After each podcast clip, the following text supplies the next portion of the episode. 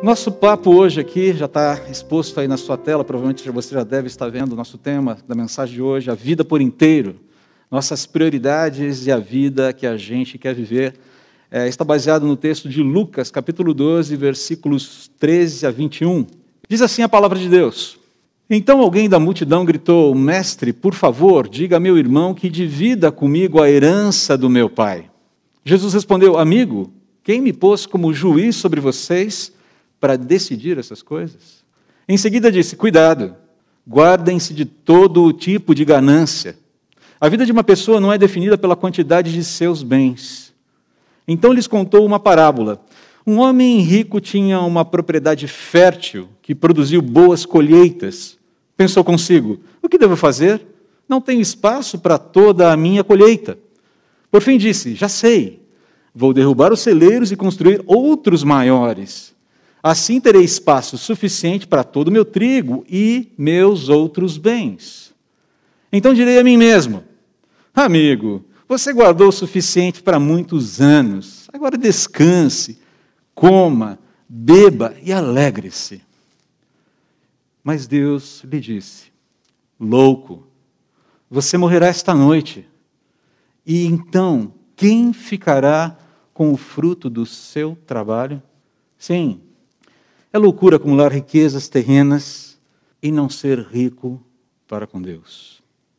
Alguns anos atrás, eu diria que muitos anos atrás, uma querida irmã em Cristo, uma excelente professora da Escola Bíblica Dominical da nossa antiga igreja, Igreja Batista do Itaim, aqui em São Paulo também, compartilhou uma experiência de aprendizado que, para mim, pessoalmente, para mim, é, foi muito impactante ela trabalhava muito com o aconselhamento bíblico, com a aplicação das escrituras aos problemas das pessoas. Uma pessoa que tinha um conhecimento bíblico muito profundo, muito versátil, pessoa muito querida. Mas ela contou que certo dia ela pegou-se pensando assim que seria muito bom, seria bom demais ter uma reserva de uns 20 mil reais ali, à disposição dela, sem destino certo. Simplesmente dinheiro ali, é como se fosse um bichinho de estimação. Ela não usou esse exemplo, mas é, ficou claro para mim, eu fiz essa associação ali na hora. Mas eu lembro da frase que ela utilizou. Eu imaginei como seria reconfortante saber que o dinheiro simplesmente estaria ali ao meu dispor. A palavra usada foi essa: reconfortante. Gravou como ferro e fogo para mim. Mas ela conta, ou ela continuou contando, que sem que demorasse muito, os 20 mil se transformaram em 40. E passou mais um tempinho, os 40 se transformaram em 80. Até que dali a pouco, e não muito tempo depois, ela estava com o coração já palpitando forte, diante de um valor absolutamente irreal, que estava bem distante daqueles 20 mil originais. E ela conta que naquele momento, ela foi confrontada pelo Espírito Santo. Assim, eu ouvi essas duas perguntas. Quanto bastará para você se sentir segura? Qual é o número mágico que vai fazer o seu coração se aquietar, ficar tranquilo, para que você se sinta segura? Qual é o número mágico? Quanto vai bastar para você? E aí veio a lição. Ela conta que naquele momento ela se ajoelhou imediatamente e orou e confessou a Deus a incredulidade, a ingratidão e ganância. Reconhecendo que ela precisava, sim, reorganizar os afetos, as prioridades do coração. Eu lembro dela ter dito alguma coisa mais ou menos como isso. Foi um exercício duro, mas necessário e, por fim, um exercício precioso, com um resultado precioso. Porque meu coração foi corrigido, meu coração foi renovado, acalentado e apaziguado pela verdade de que Deus, sim, é o meu provedor e o meu protetor.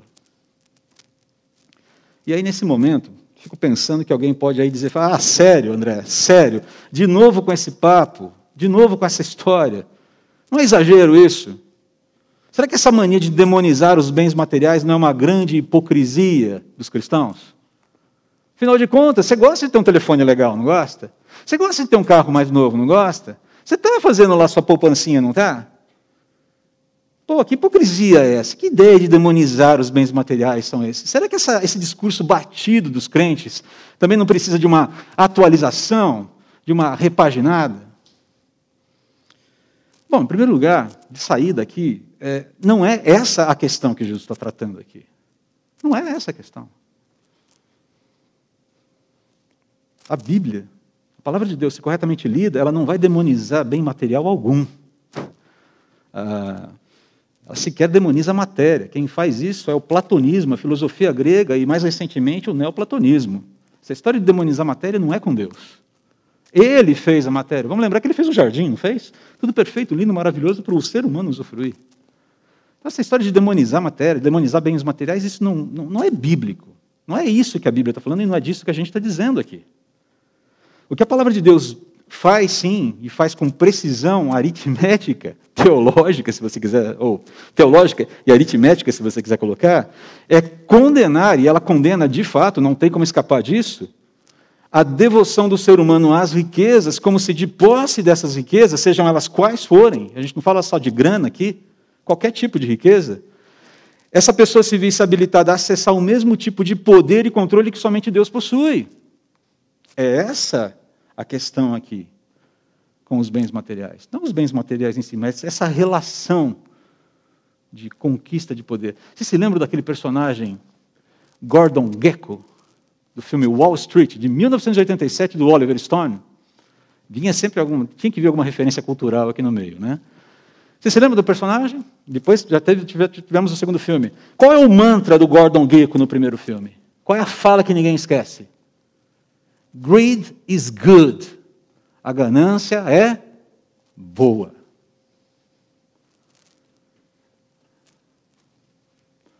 E aí, a gente vai ter que decidir se a gente vai ouvir a Jesus ou tipos como Gordon Gekko.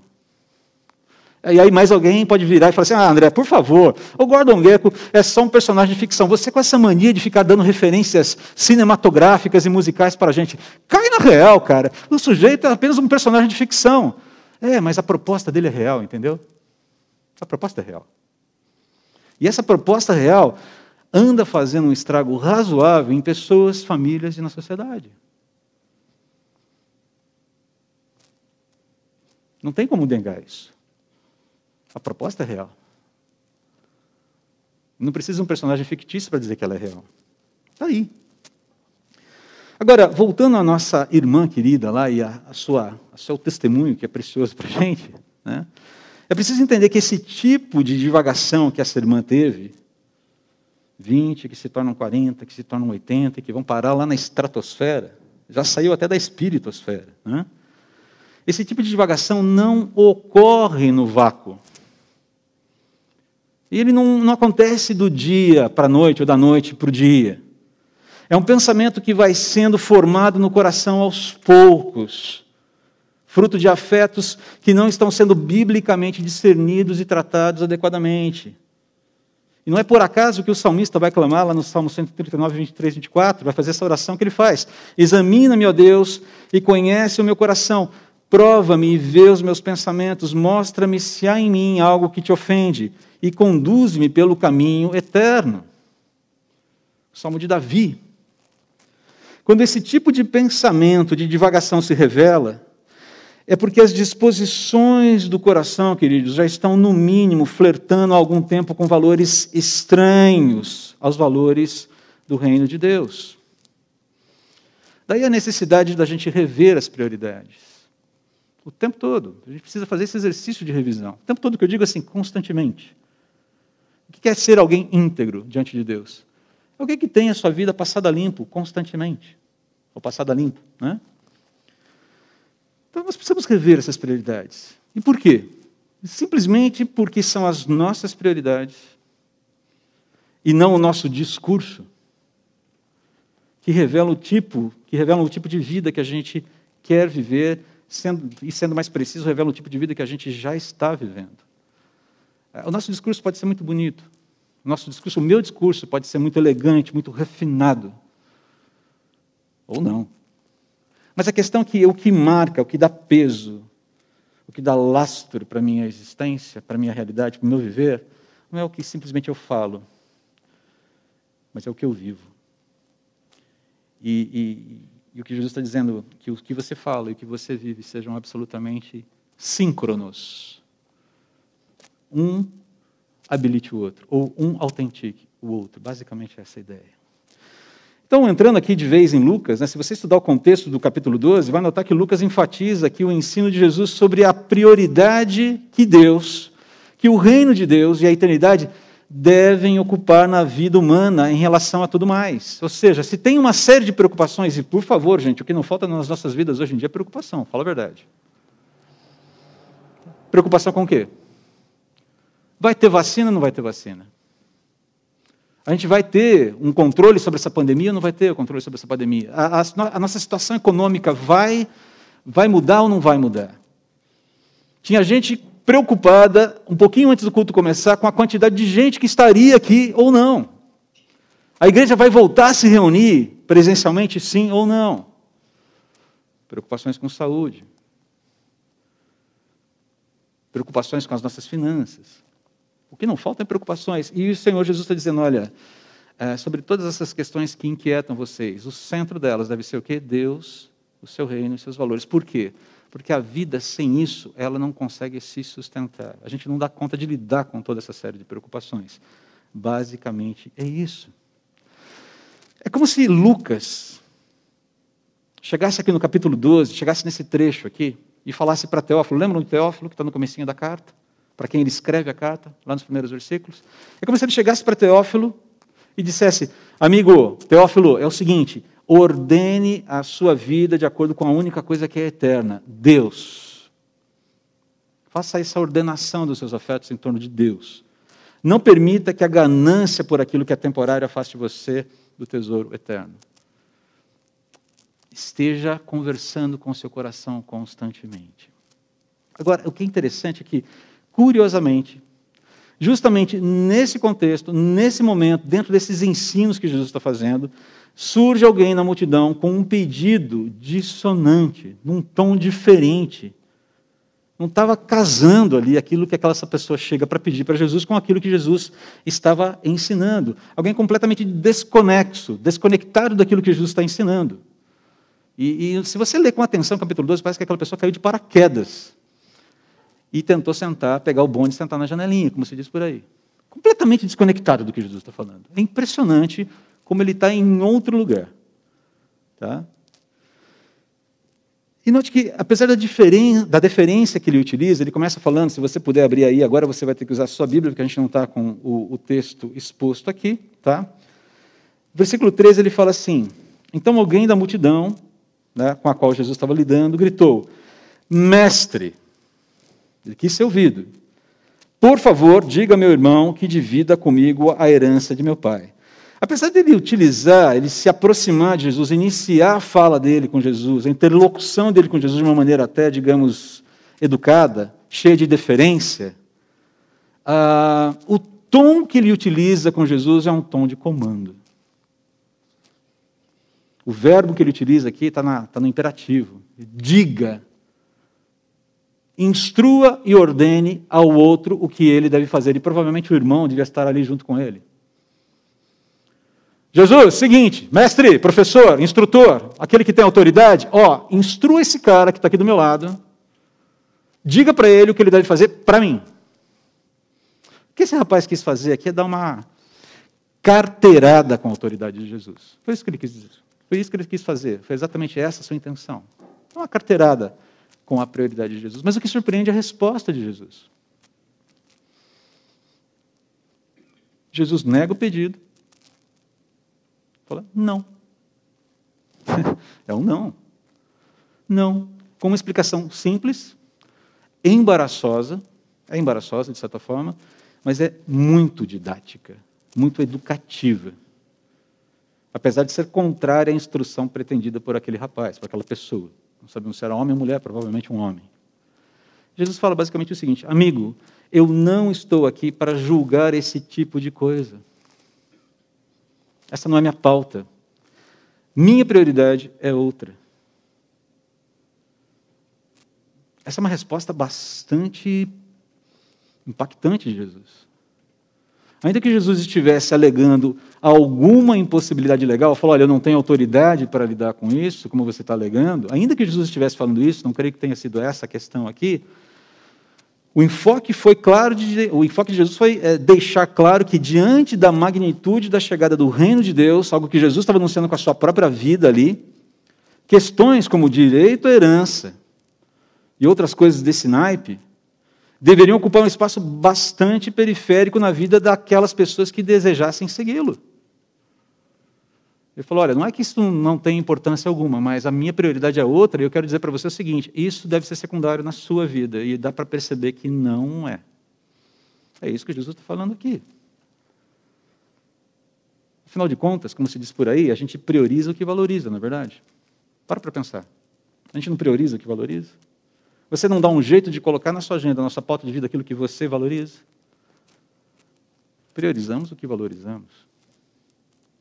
Essa é uma frase absolutamente verdadeira.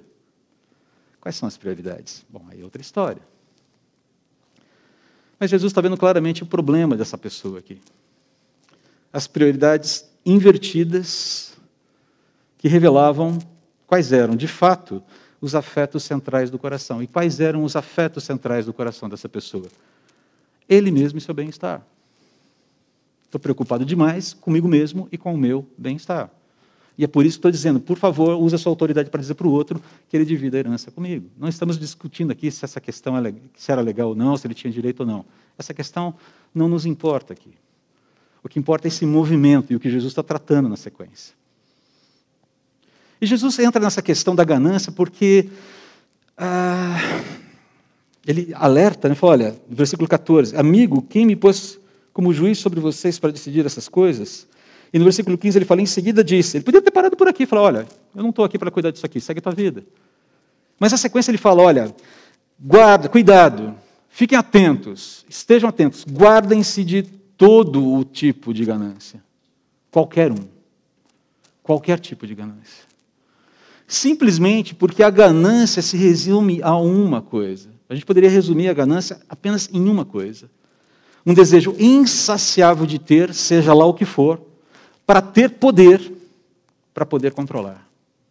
É um desejo insaciável de ter, para ter poder, para poder controlar. É isso o que a ganância é, de forma geral.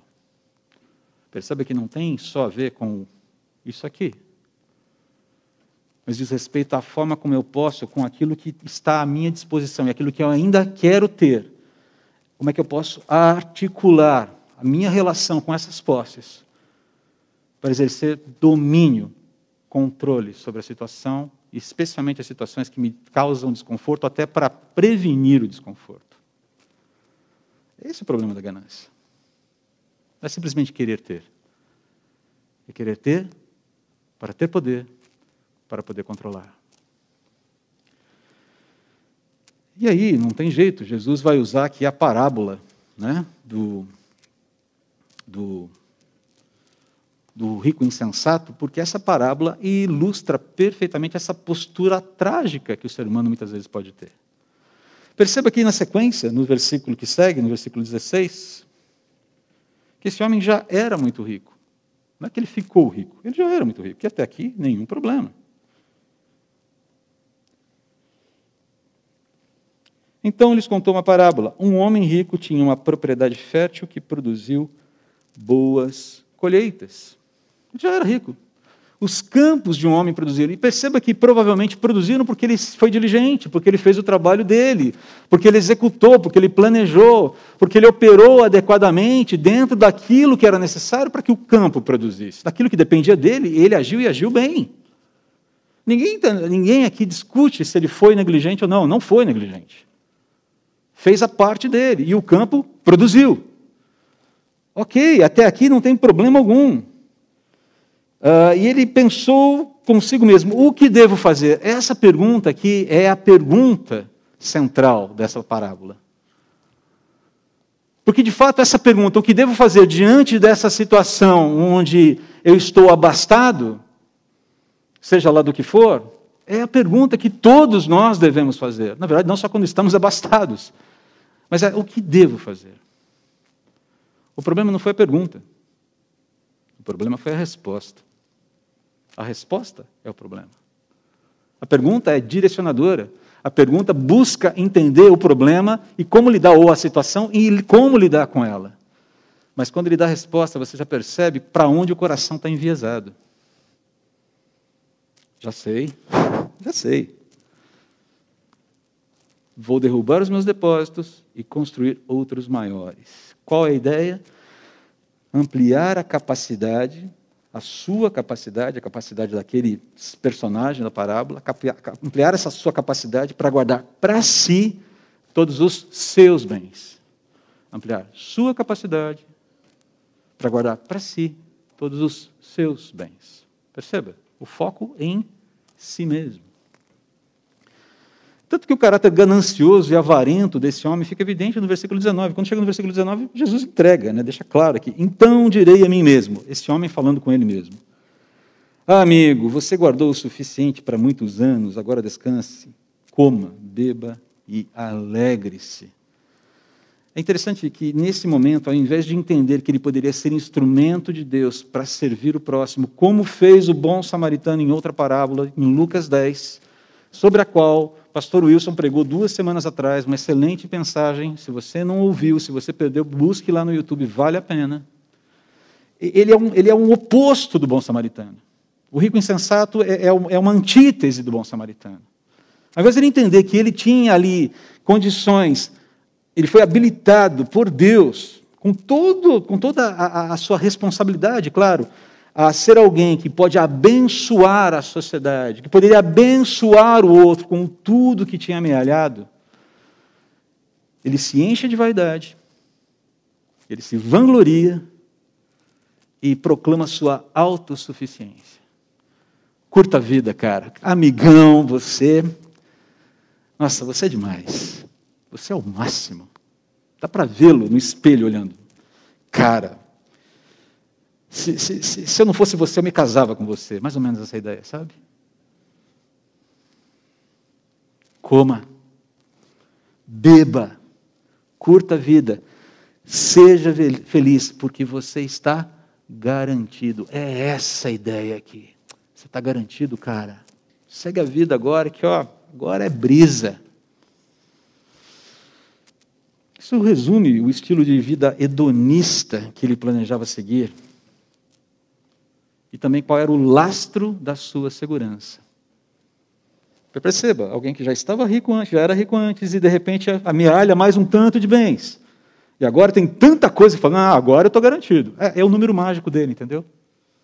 Não era 20, não era 40, não era 80, sabe-se lá que número for, que, que número era. Chegou no número, uau, agora estou bem. Ai, ai. Isso resume o estilo de vida hedonista que ele planejava seguir, mas também ilustra o hedonismo dos nossos dias.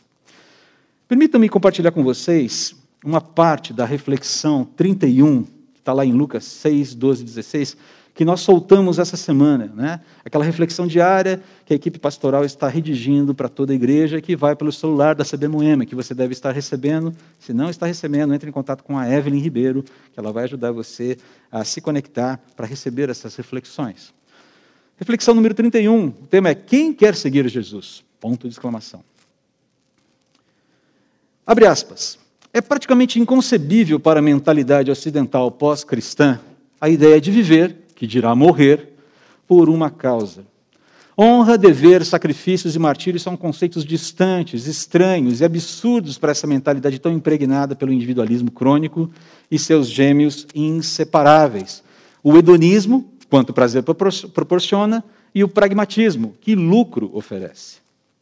O indivíduo, alçado ao Olimpo da existência, tende a ver-se como o centro de tudo e, não raro, o senhor de todos. As relações, via de regra, guiam-se por ditames mercantis, saturadas de usura e alijadas de suas características mais nobres. O amor pelo próximo, o cuidado mútuo e o bem comum. E continua. Não é por acaso que essa mentalidade individualista reage ao preço do discipulado mencionado por Jesus com um desinteresse acentuado, debochado até. Para quem se vê como o último biscoito do pacote, o chamado para seguir Jesus está bem longe de parecer um bom negócio. E Jesus, ou mais Jesus, continua a parábola de maneira inquietante aqui. Não para ali.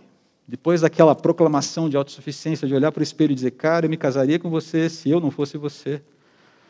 Deus entra abruptamente em cena para perdão, confrontar aquele homem com a sua confrontar o homem e confrontar a sua tolice. E é interessante que Jesus, tampouco Lucas, economizam no grego aqui. Portanto, eu também não vou poupar esse homem e a sua tolice no português. O termo aqui é seu idiota. É o termo correto. Seu idiota. É, Deus não economizou com esse sujeito. Ah, tudo, ah, mas é uma historinha. Não economizou. O termo utilizado aqui, permita-me uma explicação um pouco mais técnica, é afron. É o antônimo, o oposto de frônimos, ou seja, uma pessoa prudente, sábia, sensata. Tolo é uma palavra leve, a palavra certa, a palavra que registra exatamente o sentido ali. Diafrão é idiota. Seu idiota, você vai morrer essa noite. E, e essa mensagem de Deus para ele é muito perturbadora, porque trata-se de uma posição enfática, inevitável, uh, de uma coisa que não tem tempo para ser mudada. Não há para onde correr, não tem margem, não tem gordura para queimar. Você vai morrer hoje. E tudo o que você juntou, todos os seus celeiros cheios, todos os seus bens, toda a sua riqueza, todo o fruto do seu trabalho, vai ficar para quem? Aliás, a pergunta mais correta aqui é: qual vai ser a utilidade disso tudo que você juntou? Hã? Como é que isso vai te ajudar? No momento em que você fechar os olhos. Isso vai esticar a sua vida por mais alguns minutos?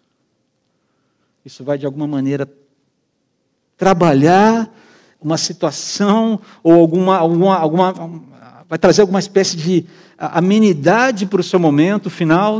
Não, você vai. As suas riquezas estão aí, vão ficar aí, não te serão úteis, e a pergunta é: para quem tudo isso vai ficar? Davi, novamente Davi, no Salmo 39, 6, diz assim: Somos apenas sombras que se movem e nossas inquietações não dão em nada. Acumulamos riquezas sem saber quem as gastará. Com isso ele está querendo dizer que é uma, ah, isso é uma declaração absolutamente existencialista, desesperada. Não, ele está dizendo, amigo, por mais que você se inquiete, a sua inquietação não vai produzir nada, nada além de falta de paz no seu coração. E por mais que você se cerque de riquezas, acredite, elas não serão tão úteis quanto você imagina, especialmente no momento em que você fechar os olhos. Isso não quer dizer que você não possa ter riquezas, por favor, a gente já está falando isso desde o princípio. Mas essa relação de segurança falsa e instável que as riquezas dão muitas vezes para a gente. Uh, a reservinha de 20 está lá. Que gostoso. Reconfortante. Hum, para para pensar comigo, e, e, me desculpe se eu vou ser um pouco duro com você, mas eu faço essa pergunta para mim também. Ou eu me coloco nessa mesma questão, nesse mesmo problema, no mesmo barco. Fale a verdade. Falemos a verdade. Né? Vamos nos aconselhar, aconselhar mutuamente aqui. Nós somos muito arrogantes, às vezes, não somos? Vocês concordam? Talvez você não seja, mas é, eu me vejo muito arrogante às vezes muito arrogante. Como nós nos iludimos achando que basta ter uma boa reserva financeira, e para não ficar só nessa coisa da reserva financeira, tá? em tempos de pandemia, como a gente acha que basta ter estoques infindáveis de álcool gel e se limpar o tempo todo com álcool gel, e limpar os outros com álcool gel, e limpar as coisas com álcool gel, e daqui a pouco botar fogo com álcool gel, que tudo vai ser resolvido. Como a gente é arrogante, como a gente se ilude achando que basta ter essas boas reservas em quantidades bastante, é, digamos, impressionantes, para a gente controlar absolutamente tudo o que está à nossa volta e assim preservarmos a nossa vida em grande estilo, sobretudo das coisas que nos inquietam e nos causam desconforto. Isso é ganância. Quero ter. Para ter poder. Para poder controlar. E aí no versículo 21, Jesus então é, aplica claramente o ensino dessa parábola. Já está claro, mas ele fecha. Quem tem a si mesmo e a seus interesses como prioridade máxima da sua vida, buscando prover-se e cercar-se incansavelmente de toda espécie de cuidados para que o desconforto não lhe sobrevenha, essa pessoa não entendeu o reino de Deus, não entendeu a mensagem do Evangelho, não é rica para com Deus. Ou seja, resumindo, ou ainda não entendeu o que o Evangelho é, ou reluta em aceitar o preço do discipulado. Jesus chega em alguns momentos a falar assim: se a tua riqueza, se a tua mão direita, se a, mão, a tua mão esquerda, se algum órgão do, órgão do teu corpo te faz pecar, corte, elimine. Jesus não está dizendo, olha, faça amputação. Não é disso. Mas ele está falando, olha, se existem coisas na sua vida que estão te impedindo de caminhar, livre-se delas o mais rápido possível. Como é que você se livra dessas coisas? Bom, aí a conversa é mais ampla. Mas ela fala, isso tem que, de alguma maneira, ser alijado das prioridades da sua vida.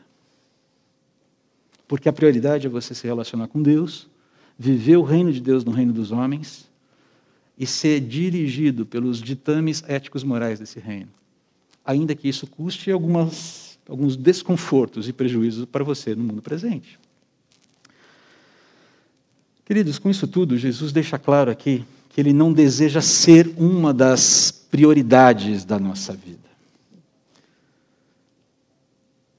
Se Ele é o Senhor das nossas vidas, Ele é o Senhor de todas as nossas prioridades. Esse é o ponto.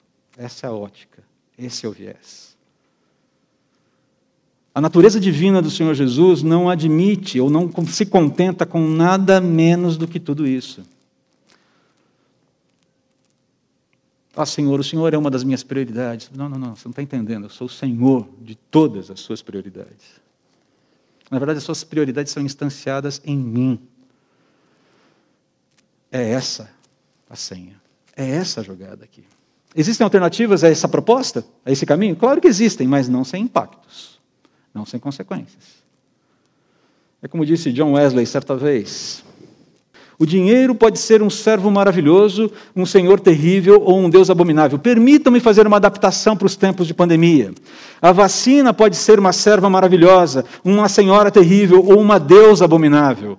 O álcool gel pode ser um servo maravilhoso, um senhor terrível ou um Deus abominável.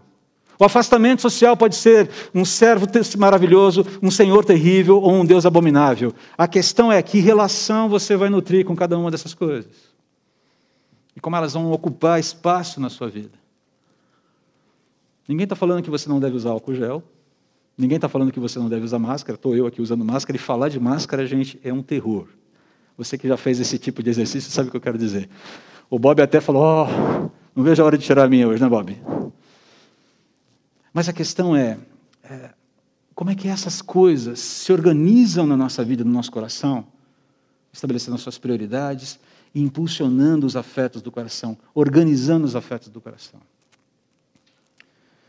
E aqui para terminar, eu quero terminar um pouquinho diferente hoje, peço licença para mais uma vez é, citar uma das reflexões desta semana, redigida pela equipe pastoral da Saber Moema, dessa vez um pouquinho mais longa a reflexão 33, que se não me engano saiu do dia na quinta-feira, no dia 12, né?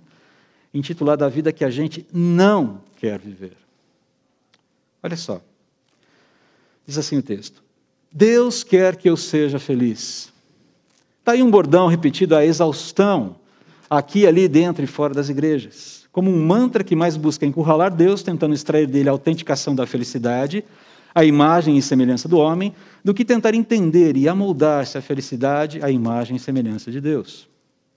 Conquanto felicidade e realização pessoal sejam temas caros ao ser humano, e são, tornaram-se impregnados de distorções expectativas irreais, motivações muitas vezes questionáveis, moralidade frouxa, ética situacional, propósitos nem sempre nobres e conquistas quase sempre efêmeras. Próximo slide. Como mencionado dias atrás, em outra reflexão, o convite de Jesus para segui-lo soa totalmente desantenado das aspirações dos homens e mulheres do nosso tempo. É um, entre aspas, mau negócio para muita gente, especialmente quando se considera a sua definição sobre felicidade contrastada com o conceito de felicidade vigente, que ele afirma ser enganoso. Segundo Jesus, o homem e a mulher verdadeiramente felizes não são escravizados pelo que possuem ou desejam possuir, pois tesouros deste mundo perecem neste mundo, sendo incapazes de sustentar o anseio por felicidade real, plena, que somente o reino de Deus pode oferecer. Segundo Jesus, o homem e a mulher verdadeiramente felizes são aqueles que veem os sofrimentos e as injustiças presentes com os dias contados, confiados no caráter do Senhor, de que Ele não lhes trairá a confiança, saciando de forma santa e cabal seu apetite por justi justiça e substituindo definitivamente o choro presente por alegria eterna e inextinguível no futuro. Sim, nós sonhamos com o futuro. Nós lidamos com o futuro, com as promessas do futuro. Se você quer ter uma felicidade plena presente, ah, possivelmente você vai encontrar alguns problemas. Porque a felicidade plena, presente, que o Senhor Jesus nos oferece, ela se concretiza plenamente no futuro escatológico, quando ele voltar. Ele segue: segundo Jesus, o homem e a mulher verdadeiramente felizes são aqueles que, uma vez identificados com Jesus, admitem, olha o paradoxo aqui, admitem que podem vir a ser tratados pelo mundo como Jesus o foi, sem se escandalizarem com isso. Sabem de quem desejam ouvir muito bem no final da história. O homem e mulher verdadeiramente felizes são capazes de encontrar alegria, consolo, contentamento e esperança enquanto vivem os primeiros frutos do reino inaugurado, aguardando pacientemente seu pleno estabelecimento. Nesse ponto de, da reflexão, se faz necessário decidir a quem daremos ouvidos sobre o significado de uma vida feliz e a qual discurso empenharemos nossos compromissos fiduciários, ou seja, nossa fé, nossa confiança e esforços de vida. A Jesus ou ao mundo. Jesus não deseja estar entre as prioridades da nossa vida, mas ser o Senhor delas. Se de fato Ele é o Senhor das nossas vidas. Sua natureza divina não vai permitir que Ele se satisfaça com nada menos do que tudo isso. O problema é que o nosso conceito de felicidade precisa de correção. O nosso conceito de paz precisa de correção. O nosso conceito de consolo precisa de correção. O nosso conceito de conforto precisa de correção. O nosso conceito de satisfação precisa de correção. Nós precisamos ser educados, continuamente educados em tudo isso. Existe, existem vozes falando o tempo todo para a gente que felicidade é o mais novo telefone que saiu do mercado. É o carro com os trick-tracks XYZ é estudar na escola A, B ou C. É ter, é possuir, é ir, é evitar. E o Senhor Jesus diz: não, a felicidade plena é uma relação plena comigo, seu Deus, mediante o meu perdão concedido na cruz, e que culmina, que aponta para um futuro onde o mal foi punido, o pecado foi devidamente tratado e não mais há choro. Como diz Paulo, se isso tudo não é verdade, se não é esse o foco, nós somos os mais infelizes dos homens. Se o meu conceito de felicidade for meramente humano, gente, eu vou ter muito mais motivos para chorar nesse momento do que para sorrir. E você provavelmente também. Eu vou ter muito mais motivos para reclamar para me desesperar, para me inquietar, do que para ter esperanças. Não é verdade? O trabalho que não aparece, o saldo do banco que diminui, pessoas amadas que se vão, problemas de saúde que não se resolvem, ou que apontam cada vez mais para um adensamento difícil da situação Situações familiares que você fala, Senhor, como é que eu consigo prosseguir a partir de agora? Eu não consigo ver caminho, eu não consigo ver futuro do jeito que a coisa está. E aí o Senhor Jesus fala, um dia de cada vez, com a graça provi provisionada para você para hoje. Se você tentar se organizar para resolver o problema, esse problema daqui cinco, cinco dias, cinco meses, cinco anos, você vai ficar louco e não vai conseguir resultado algum com isso. E é uma forma de ganância. Ter para ter poder, para poder controlar. Se nós almejamos essa verdadeira paz, esse verdadeiro consolo, segurança, felicidade, que são reais, queridos, nós precisamos nos render ao senhorio de Jesus por inteiro. A vida inteira tem que ser rendida ao senhorio dele. Ah, mas já está. Tenha cuidado, porque nós tendemos a sair o tempo todo pela tangente desse senhorio. Tendemos a escapar o tempo todo. Tendemos, tendemos, queremos tentar pegar as rédeas o tempo todo nas nossas mãos, das situações mais diversas possíveis. Jesus está dizendo: renda-se. Talvez a. Quero terminar contando é, rapidamente a, a, uma experiência muito marcante que eu tive com um dos membros aqui da igreja dias atrás. Foi uma das manifestações mais piedosas que eu vi desde que eu cheguei na CB Moema. Nós estávamos conversando sobre trabalho, sobre o gerenciamento do coração em relação às coisas, ao ter, ao possuir, ao conquistar, enfim. Estamos estudando Filipenses juntos. E de repente aquela pessoa, ele, eu tenho muito medo, e começou a chorar. Mas chorava copiosamente na minha frente. Falei, cara, o que, que eu falei? O que, que eu fiz? Né? Ele falou, André, eu tenho um medo terrível.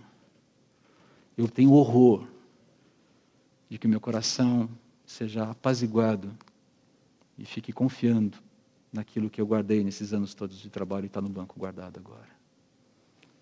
Eu tenho horror a isso. E eu não sei o que fazer. Mas ele chorava convulsivamente por conta desse medo. Ele estava apavorado. E eu falei exatamente isso para ele. Cara, poucas vezes eu vi tanta piedade numa declaração como eu estou vendo agora. Se tem alguém que está vendo o problema, é você. Não porque o problema exista, mas porque você vê essa possibilidade. E ao ver essa possibilidade, e olhar para ela e dizer: Isso não pode acontecer comigo. Você está se posicionando da forma correta diante de Deus, clamando a Ele que seja o seu provedor. E acredite, Deus não precisa tirar os teus recursos para te ensinar. Se Ele quiser fazer isso, aí é com Ele, mas Ele não precisa disso. Mas o que Ele precisa, o que Ele quer, é justamente esse coração que está dizendo: Eu não quero confiar nisso porque isso é vazio, é útil Pode ser um bom servo, mas se tornar o meu Senhor, se tornar o meu Deus, ai de mim. E foi muito gostoso ver ele tendo o coração renovado ali, sem medo de prosseguir, mas atento. Atento às disposições do coração. Mas que fala piedosa. Porque entendeu qual era o problema e não se esquivou dele. É isso que significa submeter-se ao senhorio de Jesus a gente começa a enxergar que tudo aquele que quer ocupar o espaço dele merece a nossa atenção com muito zelo. Com muito zelo. O Senhor Jesus nos quer por inteiros. E não apenas ser uma das nossas prioridades. Mesmo que seja a principal delas. Vamos orar. Senhor, nesse tempo tão doido em que nós precisamos nos acostumar e ajustarmos a tudo, inclusive reorganizarmos constantemente as nossas prioridades, eu te peço, por favor, que o nosso coração seja cativado pela verdade de que o Senhor governa sobre tudo, inclusive as nossas próprias prioridades. O Senhor é Senhor de todas as coisas. Nos ajude a a lidar. Eu, eu, não falei nenhuma novidade para os nossos irmãos, é, não há nada de novo aqui. Mas nesses tempos, nós precisamos ter, sim, os nossos afetos constantemente monitorados. Para que a qualquer sinal de ruído, a gente tenha essa capacidade que esse irmão, que essa irmã tiveram de honestamente diante do Senhor falar do quanto os seus corações estavam divididos e deixarem-se, permitirem-se ser tratados. Ó Deus, por favor, que os nossos recursos, que a vacina quando vier, que as medidas profiláticas, as medidas de higiene, que tudo que a gente está tendo que se acostumar agora, se acostumar, todas essas novidades às quais a gente tem que se acostumar, que elas não sejam servas, mas nunca senhoras, que são deus, deusas, deuses das nossas vidas. E que vivendo assim a gente consiga ser instrumento teu, servos teus, para apontar para o único e verdadeiro Deus, aquele que realmente traz paz, felicidade e encantamento com a vida, preenchimento na vida. Que seja assim na minha vida, que seja assim na vida dos nossos irmãos, e que ao vivermos assim, muita gente seja desafiada também a se achegar ao teu rebanho, alcançado pelo teu amor e pelo teu favor. Em nome de Jesus. Amém.